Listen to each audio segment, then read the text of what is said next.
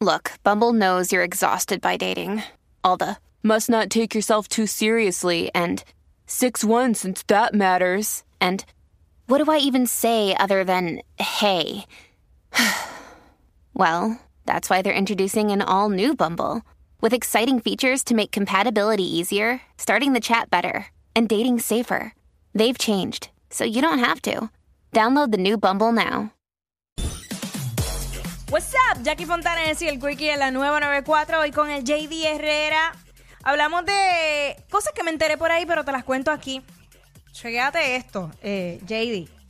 Esta noticia me, me, me impactó muchísimo porque estamos en una era de experimentos, bueno, muchísimos años atrás, pero Ahora, ahora como que es más visible. ahora es mucho más visible Sí. pues por esto de las mismas redes sociales, las cosas se van virales y nada.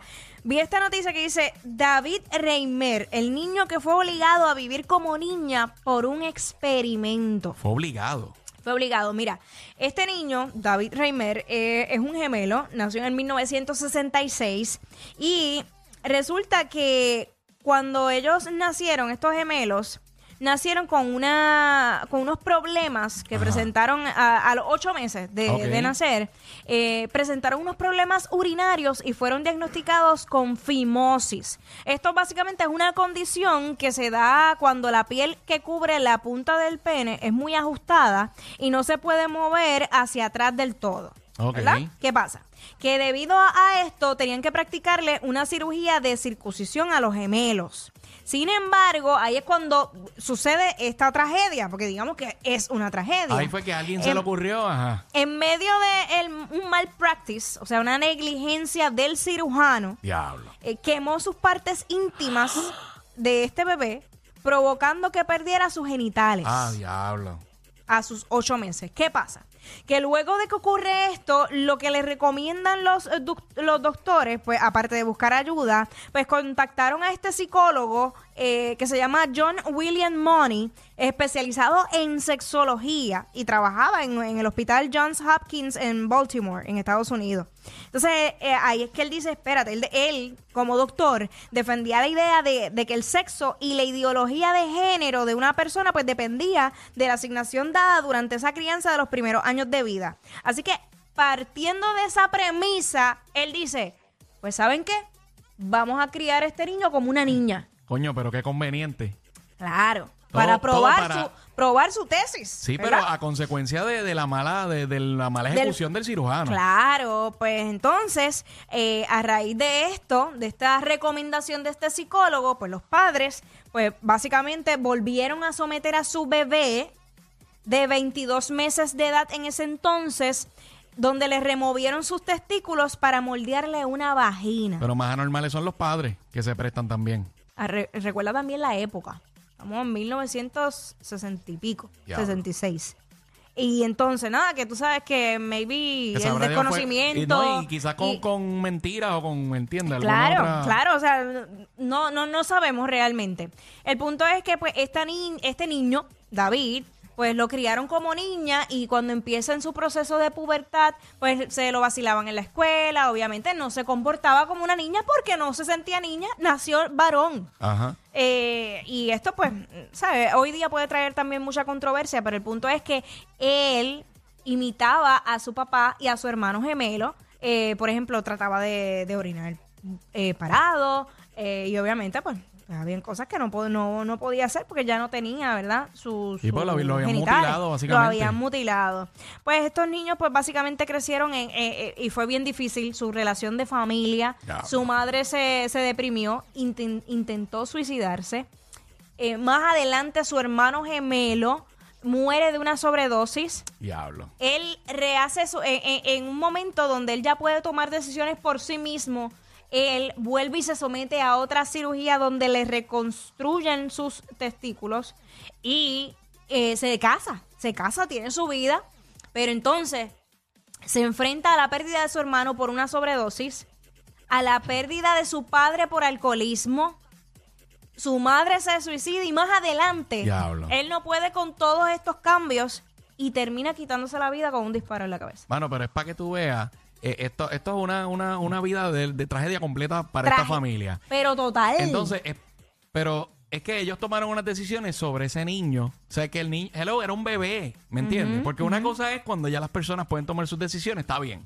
Pero un bebé que no sabe lo que está pasando, tú tomar estas decisiones y, y hacer esta atrocidad que hicieron, todo Ajá. una barbaridad.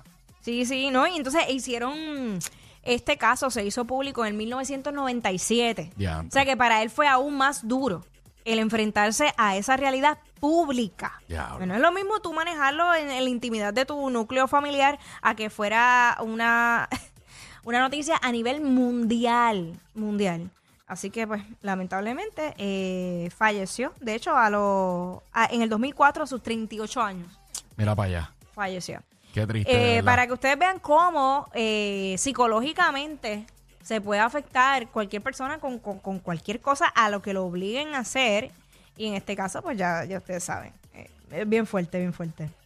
Mira, Imagínate Jackie. tú con un experimento. Mira, deja No, eso. horrible, horrible. Pero Cuéntame, cuéntame tú. ¿Qué encontraste por ahí? ¿De qué te enteraste? Hablando de experiencias traumáticas, definitivamente eh, yo pienso que no, no debe haber, no debe existir algo más, más traumático que una violación.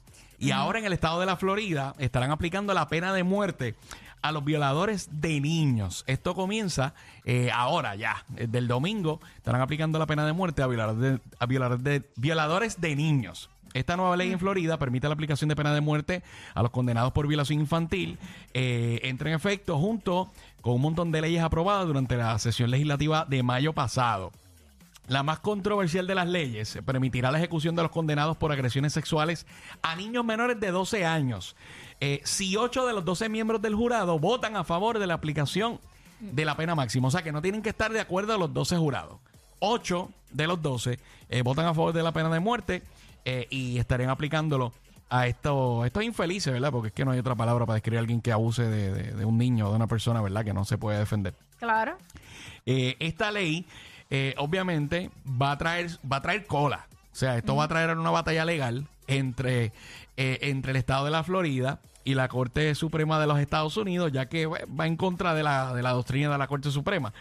Eh, así que, por lo menos, la- a mí me gusta la intención de esta ley. Me gusta porque, eh, vamos, sabemos que hay gente que, que han cometido sus errores, ¿verdad? Han cometido delitos, han metido la pata, pero está bien, están cumpliendo por ello. Pero hay gente que no merecen, para mí, en mi opinión, hay gente que no merece una segunda oportunidad. O sea, si tú eres una persona tan desgraciada como para hacerle esto a un niño, era mano, no, no, no hay que gastar recursos en ti.